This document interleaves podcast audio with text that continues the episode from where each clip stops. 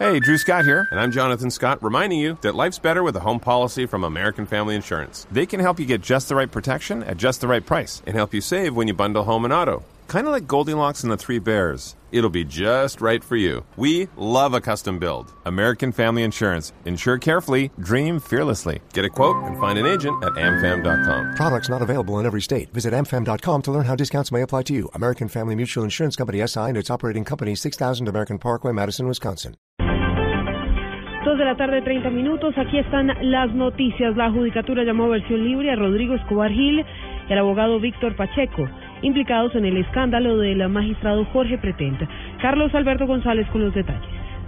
Así es, pues a versión libre fueron citados el abogado Héctor Pacheco y el exmagistrado Rodrigo Escobar Gil por la sala disciplinaria del Consejo de la Judicatura, la seccional en Bogotá. El magistrado Alberto Vergara, el presidente de la sala disciplinaria, recalcó que ante la difícil situación, ante todo este escándalo que ha sacudido a la Corte, se hace necesario cumplir con estas diligencias. Simplemente se va a averiguar, se le va a, re- a recibir versión libre a los dos profesionales y luego después el despacho entra a decretar unas pruebas y a medida que se vaya desarrollando esa, esa parte probatoria, se califica la investigación y luego después si se abre investigación, si se prueba pliego de cargo, pues se convoca un juicio y si no, pues se termina la investigación, si no hay mérito suficiente para, para abrir investigación o formular pliego de cargo. La audiencia se va a realizar el próximo 24 de marzo a las 8 de la mañana. Carlos Alberto González, Blue Radio.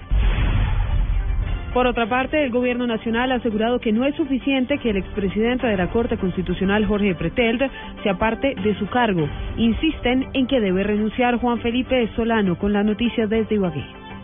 Yesid Reyes Alvarado, ministro de Justicia, advierte que para que no se comprometa la imagen impoluta de la Corte Constitucional, el magistrado Jorge Pretel debe hacer un paso al costado para que aclare sus cuentas con la justicia. que lo más conveniente para preservar la imagen de la Corte Constitucional es que el magistrado Pretel se retire de su cargo. Yo creo que eso permitiría a la opinión pública hacer una clara diferencia entre lo que es el problema personal que enfrenta el magistrado Pretel en este momento, debido a las acusaciones que se le han venido haciendo, de la imagen de rectitud y transparencia que tiene la Corte Constitucional y que debe preservar. El anuncio lo hizo el ministro de Justicia, Yesid Reyes, en Ibagué y pidió a la opinión pública no equiparar a la Corte Constitucional con las investigaciones de Pretel. Desde Ibagué, Juan Felipe Solano, Blue Radio. Y la noticia sigue siendo la reunión de esta mañana entre el presidente Juan Manuel Santos y el procurador general Alejandro Ordóñez. El jefe del Ministerio Público le reiteró al presidente Santos que no se puede firmar la impunidad con las FARC. Julián Calderón.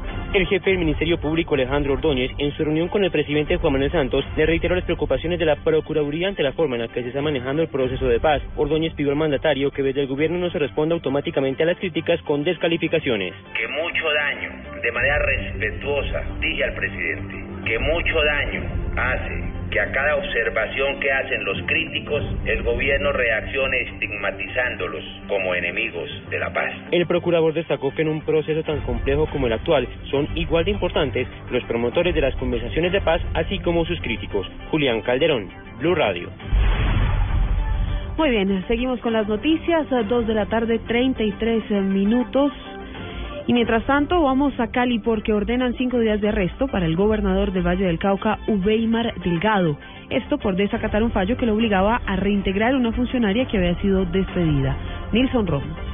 La orden de arresto la profirió la juez cuarta de ejecución de penas por el desacato a dos acciones judiciales que obligan a reintegrar a sus funciones a la jefa de control interno. La exfuncionaria Esperanza González aseguró que la jueza compulsó copias a la fiscalía para que investigue al gobernador Ubeimar Delgado por el presunto fraude de resolución judicial. Este desacato sancionan con arresto al señor gobernador de cinco días y una multa que él tiene que pagar. Pero no obsta eso, tiene que cumplir y tiene que reintegrarme de nuevo. Pero lo más peligroso es el proceso penal que viene por fraude a resolución judicial, porque habían dos órdenes judiciales, una del Tribunal Contencioso Administrativo y otra de la juez de tutela, donde confirmaba todos esos derechos que se me protegía. La exfuncionaria asegura que la medida no tiene recurso de apelación, por lo que el gobernador deberá ser arrestado en las próximas horas. Desde Cali, Nilson Romo Portilla, Blue Radio.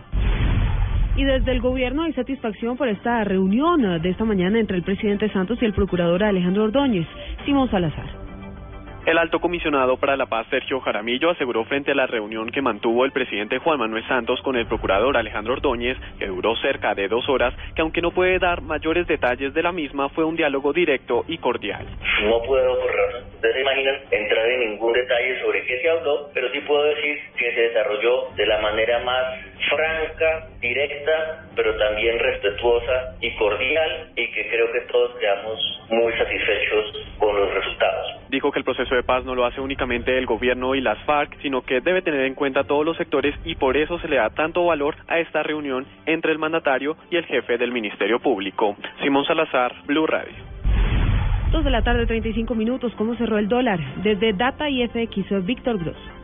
Buenas tardes. El dólar finaliza esta semana con uno de los ascensos más fuertes de este año 2015. Hoy subió en promedio, se disparó en promedio 52 pesos y culminó operaciones en 2.670 pesos, es decir, que ya está a tan solo 30 pesos de distancia de la barrera de los 2.700 pesos. El dólar en nuestro país vuelve a dispararse debido al fuerte descenso que están presentando a esta hora de la tarde los precios internacionales del petróleo, que caen más de un 4% porque la Agencia Internacional de Energía advirtió que el sobreabastecimiento, las existencias de petróleo son tan altas que pronto, por ejemplo, en Estados Unidos no habrá capacidad para almacenarlas. Por último, les comento que el dólar tuvo una valorización tan fuerte en la jornada de hoy que alcanzó a negociarse en los precios más altos desde el 14 de julio del año 2004, es decir, que se estuvo moviendo en los precios más altos en casi 11 años. Luego de este movimiento alcista, tendremos el próximo lunes en el país una tasa representativa del mercado muy cercana a los 2.662 pesos. Este es un informe de Víctor Grosso desde datayfx.com. Dos a treinta y seis minutos de la tarde. La información internacional a esta hora. El acuerdo para el desminado en Colombia recibió un nuevo apoyo a nivel internacional. El gobierno de Bélgica, el país ah, que primero pues ah, prohibió las minas antipersonal en el mundo, aplaudió la iniciativa. Miguel Garzón. El ministro belga de Asuntos Exteriores, Didier Reinders, expresó la satisfacción de su país ante el acuerdo alcanzado por el gobierno colombiano y las FARC para el desminado de tierras y alabó el sentido de responsabilidad de ambas partes. El viceprimer ministro y además canciller afirmó en un comunicado que el proyecto piloto de desminado conjunto constituye un paso importante en el proceso de paz según Bélgica, más de 11.000 colombianos, entre ellos más de 1.000 niños, fueron víctimas de minas y otros artefactos explosivos presentes en más del 60% de municipios. Bélgica, el primer país del mundo en prohibir las minas antipersona, preside la decimocuarta Asamblea de los Estados partes de la Convención de Ottawa, la cual prohíbe este tipo de armamento. Miguel Garzón, Blue Radio.